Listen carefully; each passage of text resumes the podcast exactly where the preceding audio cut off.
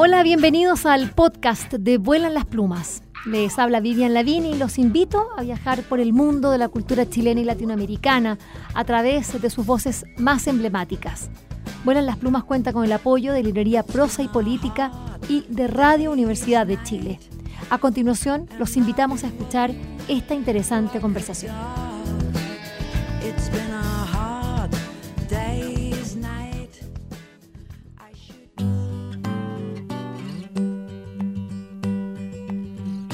Quien lee poesía, como esos actos insensatos pero inevitables, aloja también en su memoria, sin ser capaz de soslayarlo, versos, fragmentos, pedazos rotos, palabras que se asocian y suenan bien en los tenebrosos rincones de mi cerebro, como decía Becker, don Gustavo Adolfo, poeta romántico español, profusamente antologado.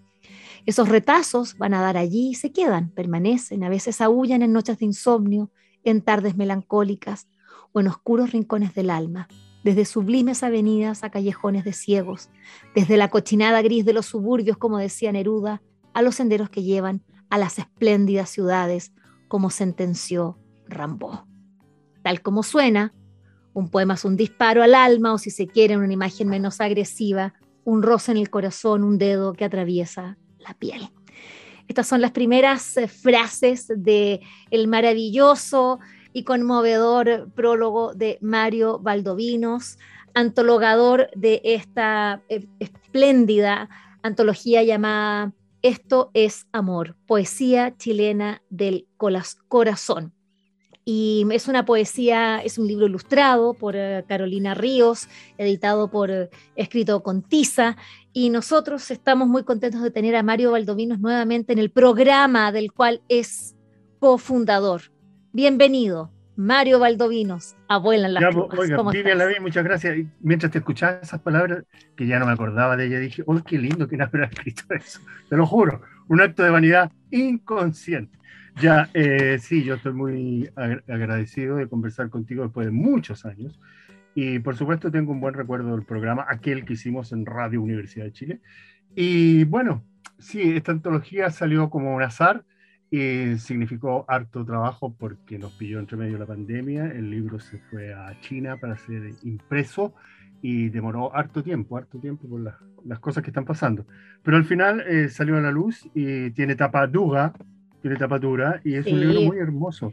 Eh, ilustrado por Carolina Ríos, a quien no tengo el gusto de conocer. Yo conozco solamente sus ilustraciones, que son bellísimas, pero nunca he visto, a, ella jamás la he visto.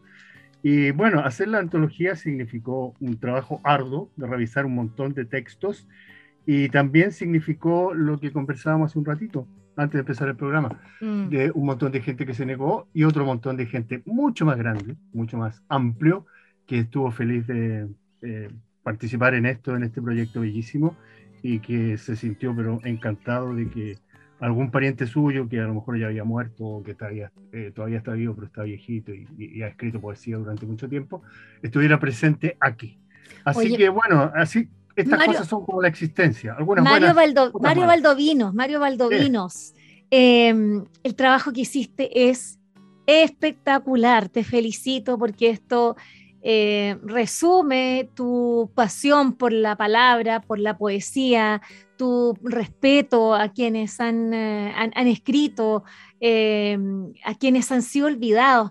Es, porque cada antología, y de esto me gustaría, porque estamos hablando con Mario Valdovinos sobre, bueno, sobre su antología llamada Esto es Amor, que es preciosa, la verdad es que, que porque es amor, pero también es desamor, es dolor, es, es muchas cosas. Es decir, no es un, acá un grupito de versos eh, latigudos y, edulcorados. Lo que estamos hablando es de, alguien con una con un conocimiento primero de la poesía chilena vastísimo y una sensibilidad y, eh, para poder elegir así, pero con pinzas, nombres que uno al ver los nombres uno dice, ya, aquí estamos hablando de otro tipo de antología, partiendo por Manuel Magallanes Moure, el inefable, ¿Sabes que lo tengo mala a Manuel?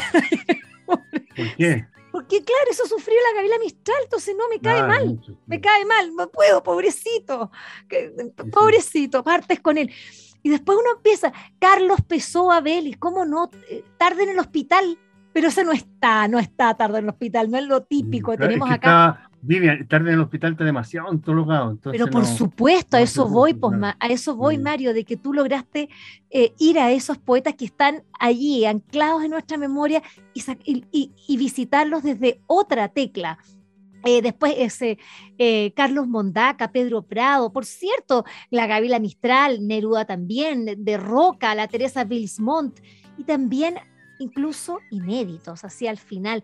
Oye, a ver, ¿cómo se armó esto? Porque para, que, para llegar a escrito con tiza primero, tú, o, fue escrito con tiza que les te pidieron así, oiga señor, ¿sabe qué? Hagamos. No, bueno, yo tengo una larga amistad con la editora de escrito con tiza que se llama Carla Morales Ebner y es una de las editoras más inteligentes y sensibles que hay en el medio chileno. Y tengo una larga amistad con ella y habíamos hecho otros trabajos juntos y ella, la idea es de ella, ella me propuso hacer esto y empezamos a, trabajar eh, con hartas dificultades al principio, como te comentaba, por el mm. hecho de que el asunto de los derechos de autor y ta, ta, ta, ta, ta, ta, es una editorial pequeña donde los recursos que tienen son, por supuesto, limitados, pero donde eh, lo ilimitado que hay en esa editorial es la imaginación y los buenos deseos. Entonces, este libro llegó a, su, llegó a puerto y llegó a ser tangible como lo es ahora, a propósito del tremendo empuje de Carla Morales Ebner Además se llama Carla y usted sabe que mi hijita preciosa sí, se llama Carla también. ¿verdad? Pues. Ahí hay un, hay un, punto, un punto en común. Eh, ¿Cuántos poetas? ¿Cuántos poetas? Que yo no los conté. Son, como, creo que ah, yo sabía que me iba a preguntar eso y, traté de contarlo al principio, no, no, me acordé al final. Son como 60, Oye, pero 60 poetas. Y pues, lo, lo más, yo creo que lo más importante es que esta antología deja la puerta abierta para que otras personas con más sensibilidad que nosotros hagan otra antología mejor y que mientras más eh, escritores chilenos la gente lea, conozca y se estremezca con ellos, yo creo que es una tarea extremadamente hermosa y muy necesaria, particularmente en estos tiempos que son apocalípticos, son los tiempos finales. Entonces, irse de este mundo con un libro, poesía en la mano, no me parece nada mal. Nada de más. Y esta antología contigo, pues contigo, Mario Valdovinos de la mano. Ya, oiga, córtela con elogiarme porque yo no tengo una opinión tan elevada de mí como usted, ¿ah? Yo no la tengo. O, lo peor, de, ¿Ah? de, mí, ni, tampoco de mí. Claro, exacto, sí. Mario, vamos, a ver. Ah, oiga, ¿sabe? Una de las mejores cosas, nadie me ha dicho eso, ¿ah? Y, y, es bueno que, que se sepa. Una de las mejores cosas que tiene esta antología es el hecho de que cada vez que un, antóloga, un antologador hace una colección de textos de este tipo, siempre se incluye. Obvio, pues, se ponen ellos. El caso de el caso Floridor Pérez, que hizo muchas antologías muy buenas, siempre parecía uno o dos poemas de él que eran buenísimos. Ahora, yo soy un poeta secreto, absolutamente secreto, que nunca he publicado nada, he escrito muchas cosas, y tuve el buen tino, yo diría el extraordinario tino, de no incluirme. Entonces, eso yo creo que la gente yo creo que si la gente agradece algo, debería hacer eso. No, quise, no quise incluirlo. Pero claro, porque tenemos ahí la, la, famosa em, eh, antología que hizo Anguita eh, y que sacaron a la, a la Mistral. Claro, la que hizo con Bolodia Con Bolodia, y sacaron a la Mistral, si eso fue, pero tremendo, y se pusieron ellos, por supuesto, qué, qué cosa. Claro, y esa es una antología de los años 30. No, tremendo. Oye, Mario, em, acá hay nombres, yo la verdad es que, y nosotros mismos tuvimos la posibilidad de entrevistar en el Vuelan las Plumas a varios de los que están acá, de hecho, Oscar Hahn, por ejemplo. Sí, me acuerdo muy eh, bien Em, y al mismo Zurita, es decir, pero también hay gente y estoy así como sorprendida, como que no, no, no, no, los tenía por acá. Hedy Navarro, por ejemplo. Claro, sí, es una, una, escritora de los años de los años de la Unidad Popular, de los años 70, ah, y no sé qué habrá pasado con ella. Ella fue durante muchos años profesora del Liceo de Niñas número 8, mm. Liceo de Niñas número 8 de San Miguel, de donde salió la mujer que yo amo y con la que estoy casado, Patricia no fue profesora de ella, pero ella trabajaba ahí.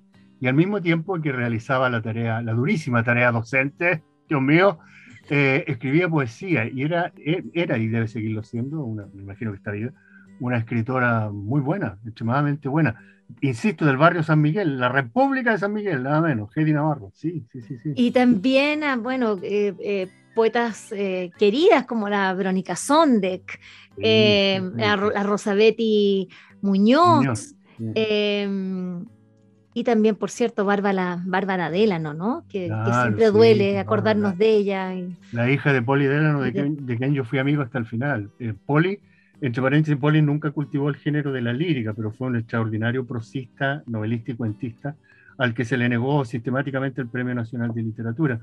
Eh, él murió hace unos cuatro o cinco años mm. y yo tuve una relación de amistad con él hasta el final. Era un hombre extremadamente bueno, tan bueno, Vivian, que se mantuvo hasta los últimos días de su vida como militante del Partido Comunista, lo que significa una bondad y una ingenuidad absoluta.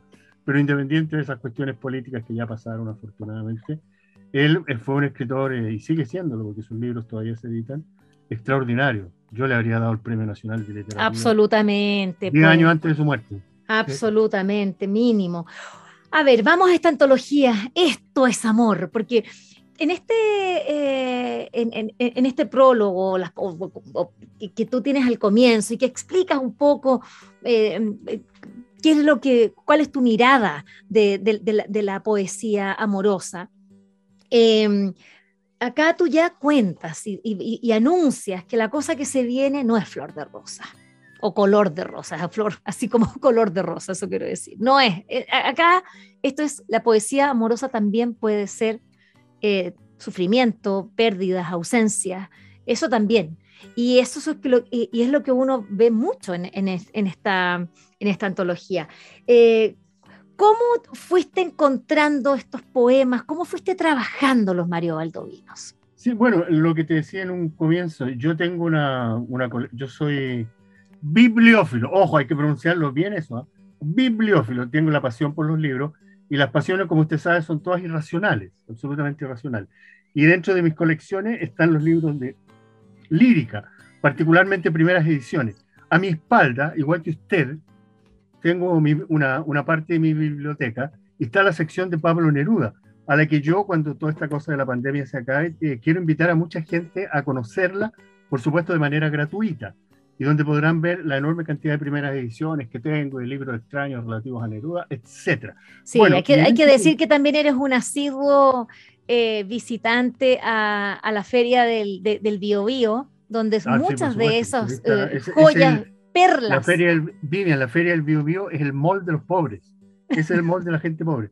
Bueno, y ahí yo he encontrado un montón de antologías que he ido coleccionando, no me gusta mucho esa palabra, pero eh, las he ido teniendo que en mi casa no amontonando, porque no están amontonadas. Conteniéndolas. consultando, consultando, leyendo, y de ahí salió eh, la propuesta de Carla, Carla mm. Morales, y de ahí el, deseo de hacer esto que se han hecho muchas, ¿no? Se han hecho muchas antologías y mucho mejores que esta también, y se van a seguir haciendo, y eso me parece muy importante, porque es la, la forma que tiene la gente que no compra libros de poesía y que no accede al mundo mm. editorial, que en Chile es muy pequeño, es la forma que tiene la gente de irlo leyendo cuando van a su trabajo, cuando vienen volviendo de sus pegas terribles, en algún momento de melancolía en sus hogares, en fin. Yo creo que cumple ese papel, el papel de una compañía para las personas que tienen un alma bella y sensible. Y si ese, ese propósito se cumple, pucha, nosotros nos sentimos absolutamente felices. Ya, léanos uno. Léenos ¿Ah? uno, Mario, vamos, vamos, léenos uno porque tenemos que salpicar esta, esta entrevista de algunos. ¿Alguno de qué? Sí, de algunos poemas. Yo tengo acá algunos. Ah, bueno, yo, eh, yo, yo, tenía abierto una página donde está el poema Después de todo de Jorge Telier, a quien conocí mucho, y dice lo siguiente: En otro lugar, lejos de esta tierra y de su tiempo, espero tu rostro, donde se reúnen todos, todos los rostros que he amado, y comenzaremos a ser otra vez los desconocidos que hace años se miraban y miraban sin atreverse a decir que iban a amarse. Este poema me conmociona, extraordinario, se llama Después de todo, de Jorge Tellier, y está incluido. Y los descendientes de Jorge Tellier, que son sus hijos, no pusieron el menor problema de que fuese incluido, tomando en cuenta que su hijo mayor es muy cargante, extremadamente cargante, es un ingeniero agrónomo que una vez íbamos a hacer con, con el periodista Pedro Pablo Guerrero, ex periodista del diario Aquel, íbamos a hacer una antología sobre los cuentos de Jorge Tellier. Y él se negó porque pidió una cantidad de dinero. Dios mío, le dijimos, nosotros no tenemos dinero, lo va a editar Fondo de Cultura Económica, eh, no vamos a cobrar absolutamente nada. Se negó y se negó. Y hasta el día de hoy, los cuentos de Jorge Tellier, que son bastante valiosos, están inéditos. Ya, le pegué, me mandé el pelambre con él, ni un problema. Asumo. Correctísimo. Después, gente generosa que nunca puso un problema y nos mandaban mail diciendo qué maravilla que un pariente nuestro esté ahí, estamos felices, qué sé yo. Eh, el escritor, pucha, mira, el azar, Alfonso Alcalde. Alfonso Alcalde fue un eh, prosista, autor de teatro y poeta chileno, del sur chileno. Y bueno, entre medio una anécdota, el primer libro que él autoeditó en los mm. años, por ahí por los años 50, una vez que estaba editado, eh, venía con un prólogo de Pablo Neruda. Le pidió a Neruda un prólogo, Neruda le hizo un generoso prólogo cortito, siempre escribía más o menos media página, muy elogioso, y cuando el libro salió a la venta, al comercio, qué sé al aire, al mundo, el autor se arrepintió. Alfonso Alcalde se arrepintió de haberlo editado porque encontró que estas cosas no, ta, ta, ta, ta, ta, y cometió un error terrible, lo quemó. Eh, Gonzalo Roja habría dicho al fuego lo que es del fuego. Bueno, lo quemó y Neruda no lo perdonó nunca. Y no lo perdonó nunca por el hecho que había un prólogo de él ahí. Y de hecho, la amistad con él no se produjo jamás, tomando en cuenta que ser amigo de Neruda en aquellos años te abría infinidad de puertas. Imagínate. bueno, al viejo había que darle las patas, pero cuando tú le besabas las patas, él te abría 80.000 puertas. Y pagarle las cuentas. ¿Ah? Y pagarle las cuentas también. Claro, el Alfonso Alcalde nunca quiso besarle las patas y terminó Ni pagarle las cuentas. Oye, eh, hay que decir que también. pero perdona, deja decírtelo. Sí. Alcalde terminó su existencia en una caleta de la región de Concepción que se llama Coliumo. En Coliumo vivía en la casa que le prestaba un pescador, una casa miserable, y ahí se estaba quedando ciego y murió eh, ahorcándose de una, de una viga que había porque se suicidó. Al final ya estaba en las últimas y terminó suicidándose una existencia terrible. Bueno, y en medio de todo eso, el Alfonso Alcalde, a quien yo sigo amando, escribió, existe una pulcritud en el modelo. Si la demanda de amor no es tan numerosa, la rosa aumenta su inventiva para multiplicar los desvelos de quienes son sus amantes. El alcalde era un poeta extraordinario. Vivian, nadie lo conoce, todavía nadie lo conoce. ¿Tú sabes quién le dio una mano increíblemente alguna vez Mario Kreuzberger, don Francisco, en su programa Sábado Gigante, le dio una pega de periodista y esa es la única vez, fueron varios años que él trabajó ahí, la única vez que él tuvo una pega más o menos normal y un sueldo fijo. O sea, una persona absolutamente ajena al mundo de la cultura. Por favor, don Francisco, eh, le dio una mano a este poeta maravilloso de Chile. Y todavía espera que le hagan justicia. Exacto. Y bueno, no, pues la estás haciendo tú, pues Mario Baldovino, no solamente al antologarlo en, esta, en, en este hermosísimo libro, porque no solamente la calidad de la selección que ha hecho Mario Valdovinos, que ya nos vemos que sea, pero es que puso su propio corazón en esta antología que se llama Esto es Amor, poesía chilena del corazón, pero del corazón a secas, no corazones acá felices eh, ni, ni angelicales, sino que corazones que están abiertos, sensibles, eh, sangrantes, eh, ¿por qué no decirlo? Y tú estás haciendo esa esa justicia, pues Mario, además que les vas dando contexto, que a mí me encanta por eso, y por eso te echo de menos, me vuelan las plumas. Cuando, claro, por, eso que me invitáis tanto. Ya, pues no te invito a más, pero mira todo lo que cuesta para, No, es que no pongas la cámara, que esto, ya, saqueamos los trapitos entonces, a ver. Y bien, en este momento me puedo desnudar entero, cuidado. Ya, oiga, eh, uno de los autores que... Vamos a otro que te guste. Eh, una de las eh, descendientes de un autor que no mm. puso ningún problema, nosotros pensábamos que sí iba a poner, ¿Ya? es la lista de Nicanor Parra. Y aparece el, el, poema Aromos, que es un soneto, y tú sabes lo fregado que era Nicanor Parra. Y no pusieron ningún problema y aparece este poema de el antipoeta, ¿no? que se llama Aromos. Paseando hace años por una calle de Aromos en flor, supe por un amigo bien informado que acababas de contraer matrimonio. Contesté que, por cierto, que yo nada tenía que ver en el asunto, pero a pesar de que nunca te amé, eso lo sabes tú mejor que yo, cada vez que florecen los aromos, imagínate tú, siento la misma cosa que sentí cuando me dispararon a boca de jarro la noticia bastante desoladora de que te habías casado con otro. Tremendo, eh, es un poema, no es un antipoema. Ahora, recién usted dijo una cosa con la que yo no estoy de acuerdo. Dijo que esto lo había hecho eh, un antologador que tenía corazón. Ahí se equivoca. Yo, igual que Rambó, yo no tengo corazón, viven, yo no tengo. Y eso me, me, me, sustrae de un montón de dolores. Yo no tengo.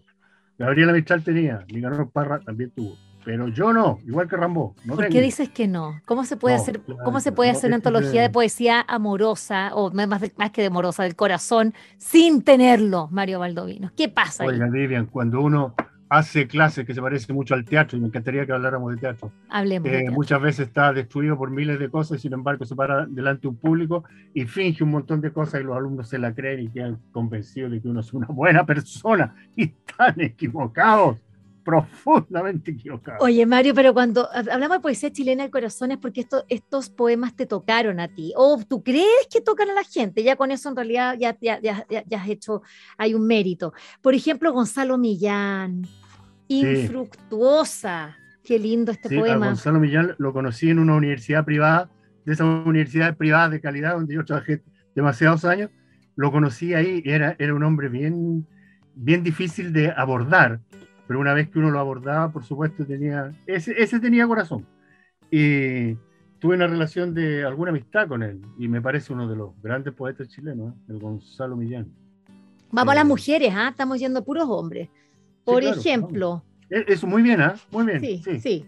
La Rosa Betty. Muy bien. Tocaste un punto re importante porque con la editora Carla Morales eh, existió el consenso de que tenía que haber un equilibrio sí. entre varones y damas, y para que la gente quedara, quedara contenta, porque hay mujeres que... No, que ya no se puede, pues Mario, no se puede estar haciendo la... Claro, e, eso es lo terrible, que ya no se puede. Esto se, ríe, se, ríe, de sus maldades, pero bueno. ya, sin título, lo voy a leer yo a la Rosa Betty. Vale, dele nomás. Sin título, Rosa Betty Muñoz. Los hombres dicen que el gran universo prendido en la noche es lo único más grande que ellos. Dicen, no vendrá, y ríen estrepitosamente. Pero nosotras sabemos que se miran preocupados y nos aman. Como nosotras no podemos amarlos, no saben qué hacer cuando cerramos los ojos. Canta la Rosa Betty porque es tan aguja. Sí, sí. ¡Pum! Siempre clava. En, la página 40 hay un poema de Pablo Neruda sobre Delia del Carril, que es bellísimo. Sí, que, está medio cuando lo, leía, cuando lo leía la Matilde se ponía roja porque le, cargaba que él se acordara de otras mujeres que había amado. Eh, Delia del Carril, que fue la, hormiguita, ¿no cierto? Sí, pues la hormiguita. Y, oiga, ¿me permite leerlo, no? Dale, dale, dale, vamos. Dice, es un poema de desamor porque es de despedida cuando ya todo terminó. La gente se acallaron y durmieron como cada uno era y será. Tal vez en ti no nacía el rencor, Tal vez en ti no nacía el rencor, porque está escrito en donde no se lee que el amor extinguido no es la muerte. Mira, el amor extinguido no es la muerte, sino una forma amarga de nacer. Perdón para mi corazón, en donde habita el gran rumor de las abejas. Yo sé que tú, como todos los seres, la miel excelsa tocas y desprendes de la piedra lunar del firmamento tu propia estrella, y cristalina eres entre todas. Yo no desprecio, no desdeño, soy tesorero del mar, escucho apenas las palabras del daño y reconstruyo. ahí, no, ahí donde yo, ahí finjo que tengo corazón. Claro, te fijas, ahí te tocó, ¿ah? Escribir, esto, de un hombre eh, inspirado, absolutamente apasionado y que por supuesto todavía siente un montón de cosas que ya perdió. Y las perdió por responsabilidad de él, sin duda alguna. Vamos a otra mujer, a la Teresa Pilsmont, páginas de diario. Este es mi diario, en sus páginas esponja la ancha flor de la muerte, diluyéndose en savia ultraterrena, y abre el loto del amor con la magia de una extraña pupila clara frente a los horizontes. Es mi diario. Soy yo desconcertantemente desnuda, rebelde contra todo lo establecido, grande entre lo pequeño, pequeña entre lo infinito. Soy yo. Sí, la Teresa Linda, ella, hermosa, además como si fuese poco con el talento que tenía, bellísima de persona. acuérdese que murió a los 28 años. Cacha. me da mis hijas. Increíble. Alejandra Cadena, ¿quién es ella? ¿De dónde salió esta niña? Ah, la Alejandra Cadena es una, a ver. Eh, niña, pero en realidad ya, ya, está, ya, está mayorcilla. Sí, tiene más de 30 años. Ella vive en, Francia, se fue para allá y se, se fue a vivir allá, a quedarse allá y ha cultivado la poesía secretamente. Yo tuve contacto con ella a propósito de unos cursos que hice y leí algunas cosas de ella que nunca se ha atrevido a, atrevido a publicar y le dije si quería participar. Y apareció ella y mandó un poema que me pareció muy bien. Yo creo que ella tiene un futuro tremendo, pero no se atreve. ¿eh? Cuando la gente no se atreve, Difícil. a veces puede pasar, puede pasar el, tiempo y, la hora, pero yo espero que se atreva en algún momento y publique algo que es extremadamente sensible. Alejandra Paz Cadenas. Sí, sí, sí. Y dice, en el vacío esperas, la voy a leer yo porque las mujeres las leo yo. En el vacío esperas la proyección de tus deseos mientras camino por esta vereda contraria a tus ilusiones. Mira, ¿eh? bastante sutil ella. Me gusta, me gustó. Oye, eh, Mario, una, una antología así eh, tan amplia desde el punto de vista, ya decías tú, con, con el equilibrio mujeres-hombres, que me parece muy bien, pero también tiene que haber otro equilibrio, Mario, porque como yo decía, cuando uno, así, cuando uno se asoma a esto, claro, ve un corazón lleno de cuchillos ensartados ahí en flechas que no son, eh, y también sangrante, uno dice, no es, un, eh, no es una antología de poesía amorosa, eh, que, uno salga del todo así eh, eh, exultante, sino que la verdad es que uno sufre, a propósito de los, poemas que hemos leído, son de desamor como el, de, como el, mismo, el, del mismo Neruda o el del, misma... esta Alejandra Cadenas, que, que, ella dice, bueno, tú vas por allá, yo voy por acá, es, decir, eso es. Em, ¿Cómo hubo un equilibrio ahí para que no fuera demasiado triste o demasiado edulcorado? La, edulcorada la selección? Mire, esa es la típica buena pregunta que merecerá una respuesta fome. Su pregunta es muy buena, pero ese equilibrio lo ven personas sensibles como tú y otras que también van a, acoger el libro. Yo en eso francamente no, no, estaba pensando ni me di cuenta. Me doy cuenta ahora que lo dices una persona como tú que tiene un alma bella. Eh, si, si eso es así, fantástico, fantástico, pero te prometo que yo, yo no estaba pensando en eso cuando hice la cosa. Claramente no. Estaba pensando en otras cosas. Eh, qué bueno que tú detectes eso, me parece extraordinario. Las historias, las historias que hay detrás. Mira, fíjate que yo, creo, yo siento a propósito de lo que estamos hablando, Em, cuando yo te toco un nombre, te lo digo, y tú inmediatamente das un contexto histórico de, ese, de, ese, poeta o esa poeta. Y, como que este libro, de repente a mí me dan ganas que tenga como una parte 2. ¿En qué sentido? De que acá tenemos la poesía, pero ¿qué pasa con esas vidas que están detrás de esos poetas? Eh, recordabas a Alfonso Alcalde, em, lo mismo con... Em, eh, eh, bueno, con, con la Bárbara Délano. Hablemos, Pedro Lastra, ahí tenemos otro también eh, que debiera ganar el premio nacional. Ya tiene como 98 años Pedro Lastra, llega a los 100 y todavía no le dan el premio nacional. ¿Qué, es esto? Claro, Pedro Lastra eh, fue profesor en Estados Unidos durante toda su vida y cultivó secreta, secreta y no tan secretamente el género de la poesía. Me parece un autor muy bueno. Y claro, imagínate, a esa edad nunca se le ha hecho un reconocimiento como debiera eh, yo no sabía que tenía tantos años de Que tiene muchísimo. Por, los 90, claro. No, muchísimo. Pues, pero si trabajaba con, Gonzalo Rojas en Concepción. sí, sí, él, organizaba todo eso en, Concepción. En, la época en que estaban las luchas con los mapuches, ya estaban ellos ahí haciendo. ahí, ahí estaban, ahí estaban. Oye, Armando, Armando, hablemos un poquito de Armando Uribe, porque yo conocí a Armando Uribe contigo. Pero me, me, me, habláis del Mandurí, me acuerdo inmediato una anécdota que hay ahí, pero te quiero escuchar a ti primero. No, dale, dale, dale, cuéntalo tú. Cuando lo fuimos a entrevistar al departamento ahí frente al parque forestal, y en un momento estábamos con la grabadora, con todas las cosas, porque él no salía de ahí ni iba a ninguna parte. Y en un momento tú dijiste, yo le voy a preguntar por qué no se han puesto los dientes que le faltan abajo. Y yo le dije, Vivian, no van a tirar por la ventana, no no le pregunté eso, ¿cómo se te ocurre?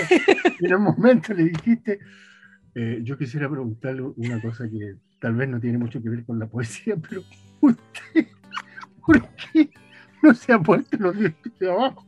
Yo dije aquí, vamos a salir por la ventana. No, y la respuesta fue espectacular. y te dijo, que siempre estaba enojado ¿ah? por esa pregunta y con todas.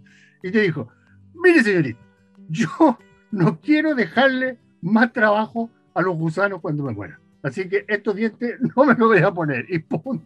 Era muy interesante. Fíjate que yo sé que es una, pregunta idiota, podría parecer, pero la verdad es que la respuesta, eh, lo que ahí había un gesto político, era un gesto también vital. Él, no, él hablaba habló de la calavera y de, y, de tocar la calavera. Esa, esa relación que tenía con la muerte, claro, yo sé a partir de, oye, pero ¿cómo preguntaste los dientes? Y tú, por supuesto, sí, no, yo sí, sí lo hice. Eh, era y la respuesta yo creo que nos dio mucha información también de cómo él es y de, su relación con la muerte.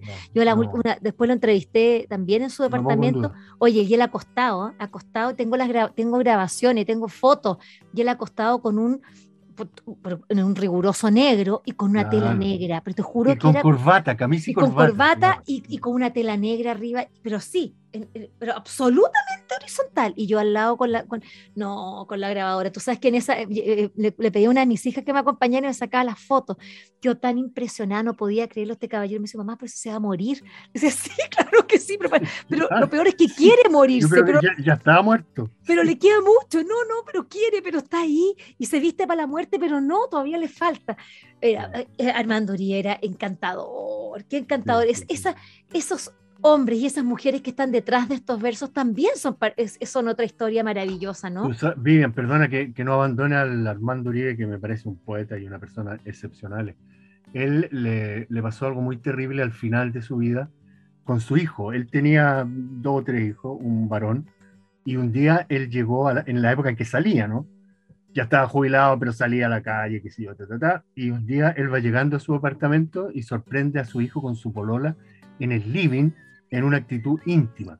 Y él siendo un hombre de izquierda, era un católico absolutamente conservador y se indignó y lo echó de la casa. Le dijo que era el colmo que utilizara su casa como un hotel, y echó al hijo con la polola de la casa. Y ese hijo, un tiempo después, y no a propósito de eso, obviamente, se suicidó y él quedó con la culpa de que se había suicidado porque él lo había echado de la casa. Y eso le amargó los últimos años de su existencia de una manera terrible. Además había enviudado de su mujer, que era una mujer extraordinaria, y estaba en un estado de soledad, pero terrible, absolutamente terrible. Lo único que lo mantenía en vida era lo que escribía y publicaba. Y no paraba. Y también personas que también se, lo, requerían, hablaba, contestaba el teléfono. No, Armando Uribe era, era, era, un personaje, la verdad. A propósito de la teatralidad, tú querías que habláramos de teatro. ¿Qué tanto de teatro hay en este libro? Eh, bueno, no sé si habrá mucho teatro aquí, pero no sé, ¿eh? realmente buena pregunta, pero no, no. Yo creo que este es un género distinto. Eh, este es un género, esa es una palabra bellísima intimista, un género que tiene que ver con la soledad, con la mm. melancolía, con eh, el estar eh, tomando, no sé, la gente que toma café, tomándose un café en un lugar solitario y dejando que estas gotas vayan descendiendo al interior que tiene cada persona.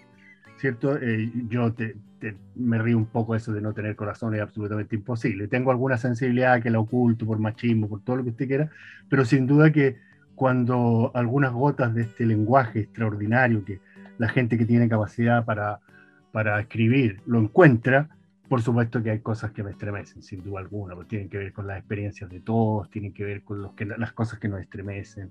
¿Cómo no? Claro que lo demás es una ironía que de repente yo deslizo por ahí, pero alguna sensibilidad tengo que tener, sin duda alguna. ya, e, eso en beneficio mío, alguna vez hay que tirarse un elogio.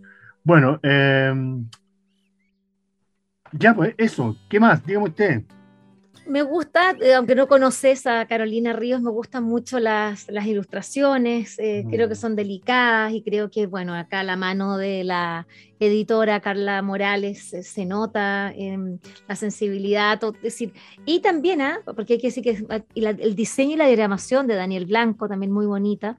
Em, y qué más, de que es un libro con un tamaño exquisito, la materialidad, me encanta, así como, bueno, tapadura, también ya lo decías, lo que da cuenta de que es un libro como para, para que sea, bueno, nosotros en Chile nos gusta mucho la tapadura, para que sea como guardado, conservado, ojalá que pase de mano en mano. Eh, quiero... Oiga, eso lo dijo un dentista, nos gusta mucho la tapadura, tengo peores. Mario, Mario, córtala. Ya, eh, me gustaría ya, para que vayamos terminando, eh, no sé si quieres leer la contratapa, que está bien bonito lo que escribiste ahí. ¿eh? Pero léala usted, porque no, No, tú porque eres tú, no, porque es tu voz. Yo ¿La leería contratapa? la. Sí, me gusta lo que dice la contratapa. Déjeme, leerlo. Estamos en la época de los anteojitos, porque yo antes no usaba anteojos, usted se acordará. ya, quienes escriben poemas de amor y desamor lo saben bien. Son siluetas que se desplazan con pasos de antaño o a la velocidad de la luz. Angeladas o con el demonio en su interior. Las palabras empleadas habitan en los rincones de cada ser y evocan algo que ocurrió o no pudo ocurrir y ponen de manifiesto a quién o quiénes lo motivaron. A plena conciencia o a su pesar, quisieron escribir versos y dejaron dejar quisieron escribir versos y dejarlos titilando como las estrellas que arden milenios, pero que nadie ve. Esto es amor, poesía chilena del corazón. Es una antología que recoge parte de esas luces y sombras, una selección de aquellos y aquellas poetas que encontraron en el amor la ilusión, pero también la herida, desde los albores de la poesía, poesía chilena hasta la actualidad. Yo insisto que hay que hacer una, selección de puros poemas de desamor, ¿eh? cosa que le tengo planteado a la Carla, pero ya veremos. ¿Qué pasa? Oye, pero, pero hermoso texto, pues ya con eso, este es el gran colofón para terminar esta entrevista, este diálogo. Mario Valdovinos, me encantó volver a verte, reencontrarte después de tantas pandemias y años y agradecerte como siempre toda tu amistad, toda tu ayuda, tú eres un, gran amigo, una persona a la que admiro muchísimo y estoy muy contenta, muy contenta de que hayas hecho un libro tan hermoso que da cuenta de tu talento, de tu sensibilidad, de tu pasión, de tu generosidad con esto que llamamos el mundo de las letras. Oiga, le agradezco infinitamente sus palabras y ahí otra vez me pasa lo mismo. Cuando usted dice esas cosas, yo digo, ¿de quién estará hablando? bueno, te lo agradezco infinitamente, Vivian. Grandes momentos pasados con usted. Oiga, una de las entrevistas que más me acuerdo, de las miles que hicimos, y se la hicimos dos veces, en dos oportunidades, del dramaturgo Jorge Díaz. ¡Uh, qué maravilla! Que nos fue a ver allá. E-, era un hombre absolutamente maravilloso. Cuando se murió Vivian, estaban preparando una exposición en el edificio de la Telefónica y para esa exposición, donde iban a poner los catálogos, las fotos de todas las obras de él que se habían estrenado, no, tenía, no tenían título. Y cuando fue al programa, a mí se me ocurrió de repente una cosa y le dije, Jorge, tengo el título para la exposición. Se puede llamar Jorge Díaz, dos puntos, mis primeras 100 obras, porque había logrado estrenar 100 obras de teatro hasta ese momento. ¡Uh! Me dijo, pero ese es el título. Y en esos días se murió y la exposición, Vivian, nunca se hizo. Si él murió terrible, la exposición tendrían que haberla hecho igual. Con mayor razón.